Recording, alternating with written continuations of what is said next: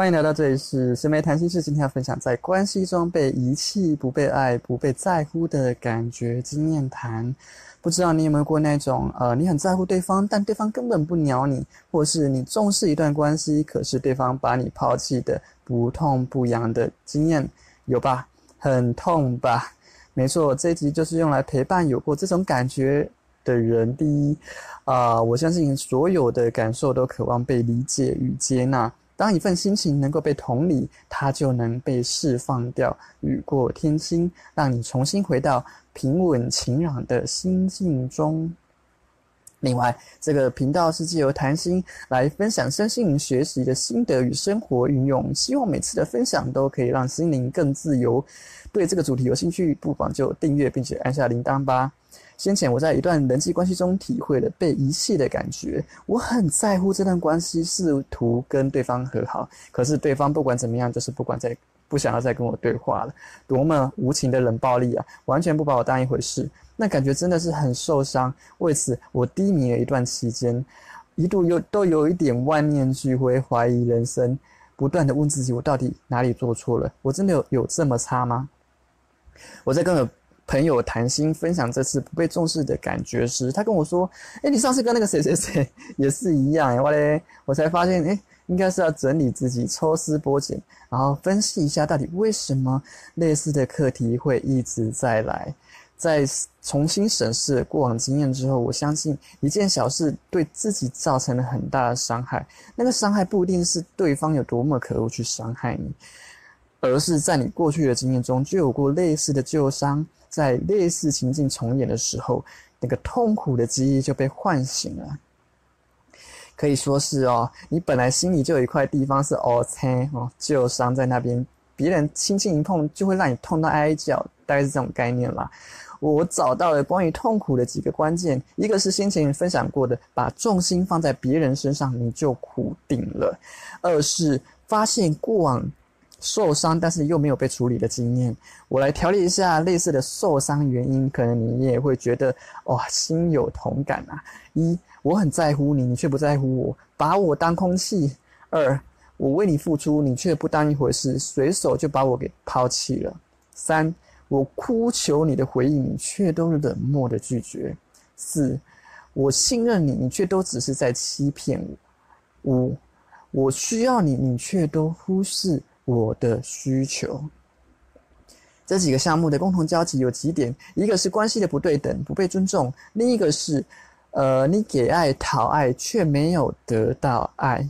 灵性观常常会提到，人生有很多的苦都是来自于未完成的给爱跟讨爱。这一切呢，又可以回归到婴儿时期，我们从。一出生就必须借由不断的讨爱才能够活下去，不管是你卖萌啊、哭求啊、哦搞破坏啊、干嘛的，你都要借由这些行动呢来表达你的需求，表达我饿了，我我落晒了，我不舒服，我需要陪伴。一旦你讨爱没有人鸟你，那就几乎等同了，完了完了，我要死定了！我才刚刚来人世间体验一个婴儿，我就我就要死了。这个人间哦。在这个人间啊，讨爱跟给爱就相当于了生存的关键，而这个原始的记忆呢，会变成你跟人互动的地基。我回顾了自己在几次关系中都出现过类似的受伤，不管是关系不对等，或是讨爱但没有得到爱，这些受伤一路都可以一直回溯到最原始的那个哦，第一次受伤的经验。我开始回溯，然后顺便分享给大家听一下。我记得我在国中要缴注册费的时候，我跟妈妈哭求说：“妈妈，你可不可以帮我借钱缴注册费？”可是她却把门关关起来锁起来，不管我跪在那边怎么哭喊哦，她就是不理我，拒绝去帮我借钱。我已经哭到肝肠寸断，整个人陷入绝望之中，直到我爸来把我扶起来为止。那算是在我幼小心灵里面受到比较大的一个创伤之一，那种我需要你，你却无视我的感觉。我已经那么卑微的求你了，你还是不把我当一回事。从这个世界呢，再往前时光倒流，也曾经发生过类似的。我小时候啊，就在半夜里面哭闹啊，爸爸酒醉，他被我吵醒了，他就气得要死，要我闭嘴。我吓坏了，就赶快逃命嘛，逃到了姐姐的房间去躲起来。结果被我爸拖出来，拿那种古早古早时候尿那个尿布是一一条长条形的毛巾，他就拿那个毛巾要把我勒死哦，捆了好几圈呢，要我闭嘴，不要再吵了。我吓得要死，哭天喊地耶！好在我妈赶快跑过来阻止他，不然我早就被他勒死了耶！多可怕，差点被自己的父亲杀害，就只是因为自己半夜哭闹，情境也很类似。我哭求呐喊，但是我在乎的人根本不管我的死活，那个受伤真的很深很深呢。如果继续时光倒流下去，回到刚学走路的年纪啊，那时候我家的经济已经有点不行了。我爸妈决定要把我送给有钱人家。我甚至记得有一台红色的箱型车开来我家的院子，车厢里摆了一些尿布啊、奶粉啊。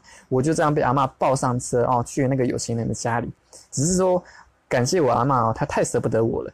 到了有钱人家之后，她又趁他们不注意，赶快把我抱着哦，偷跑出来。啊！冲上公车，回到我们村子里面，躲在一个卖肉粽的阿伯家里，我才能够在自己原生的家庭长大。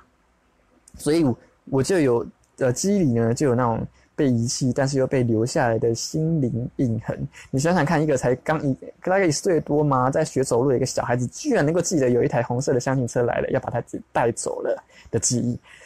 如果继续追溯下去，到母胎的记忆的话。我妈曾经打算要把我堕胎掉，因为她怕经济压力负担没有办法再去多养一个孩子。是我爸觉得说啊，他来，他这已经有这么多年了，他又老老来多得一子，那不如就生下来吧，我才能够出生在这个这一世。哈，说到这里哦，真的是不禁要想想想想看，就是 我爸妈他们是在轮流的抓胎旺吗？还是在磨练我的心灵吧？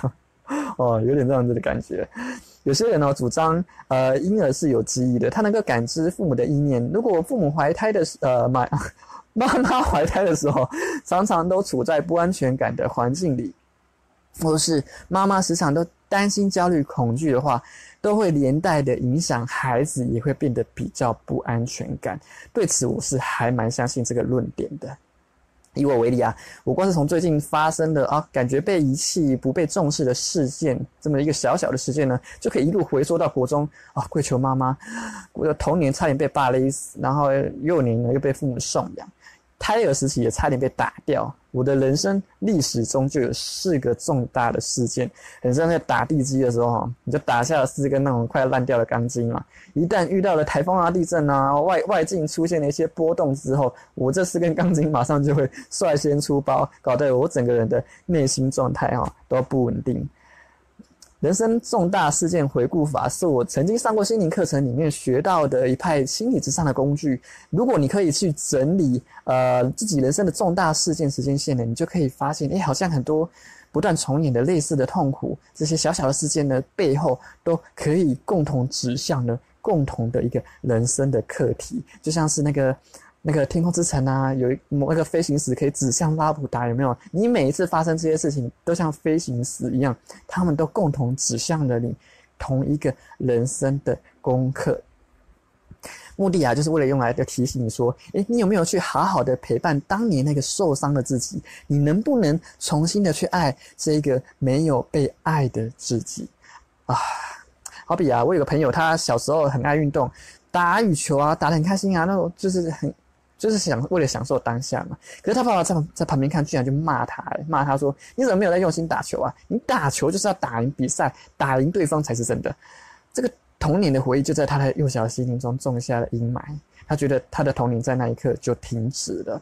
类似的状况很多都是来自于他父母从小对他的高度要求，导致他往后的人生开始转头，不不不，转向追求了一个永无止境的竞争跟比较。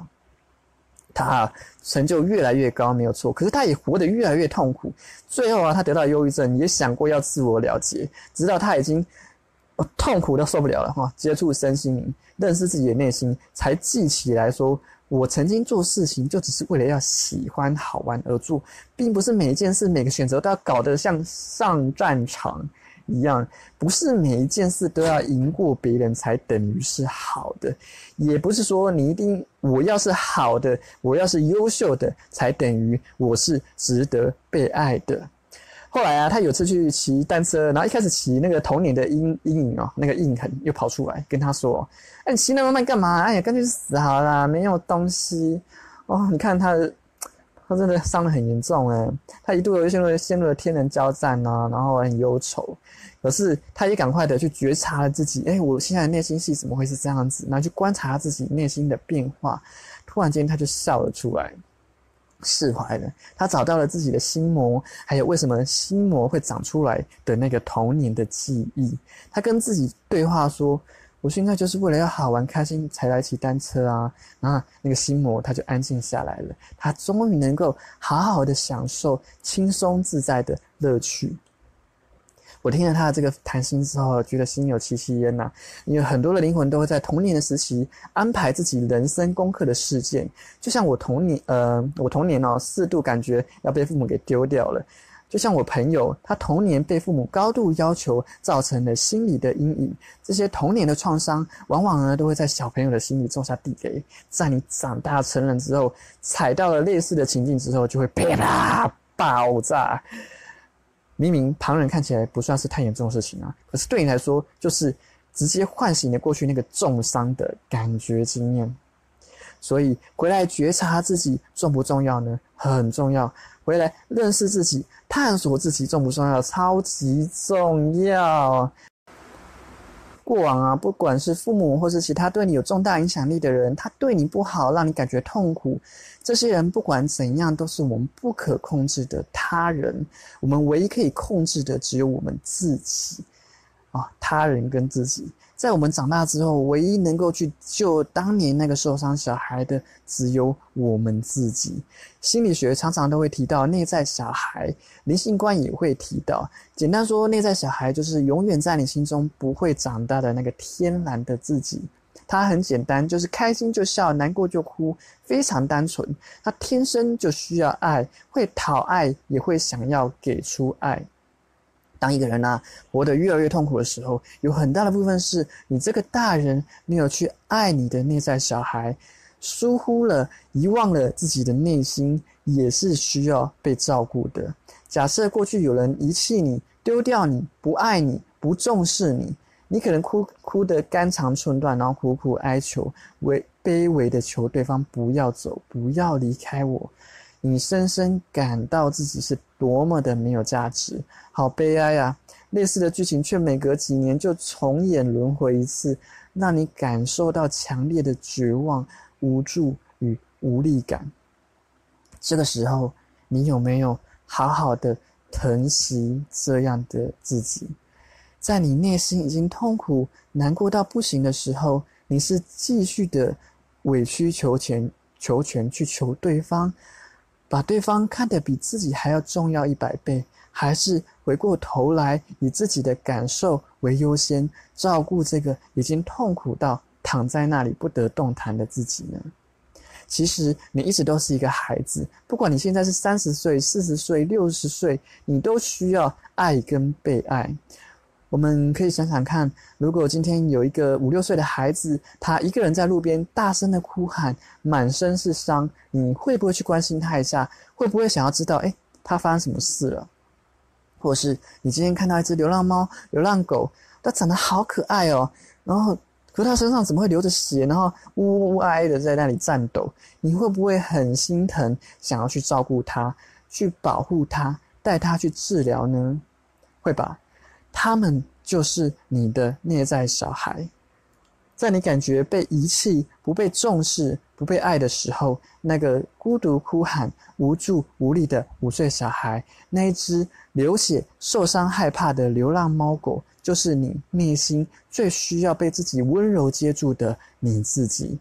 我希望这期的分享可以陪伴跟我有过一样感觉的人。我们相信，我们都值得被爱，就算别人不珍惜我们。把我们当塑胶哈，空气，我们都还是自己最珍贵的爱人。